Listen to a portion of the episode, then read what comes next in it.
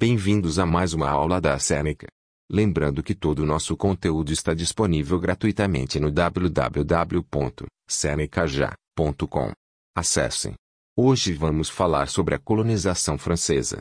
Assim como a Inglaterra, a França começou a expansão marítima mais tarde, após a Guerra dos Cem Anos.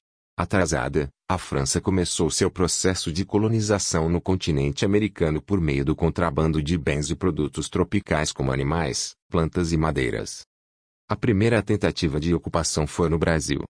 Em 1555, a região do Rio de Janeiro virou França Antártica. Em 1567, o governador-geral Mendes Sá liderou a ofensiva portuguesa que expulsou os franceses. Com a ocupação dos Grandes Lagos, em 1673, foi fundada a colônia de Louisiana. Em 1697, foi a vez da ilha de São Domingos, Haiti. Devido à falta de suporte financeiro do governo e do impacto sofrido na Guerra dos Sete Anos, 1756 a 1763, o domínio francês não se sustentou. Perguntas para você.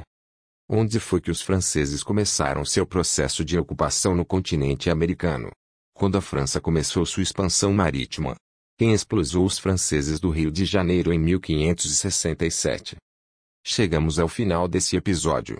Lembrando que tem muito mais conteúdo, exemplos e exercícios gratuitos disponíveis no www.senecaja.com.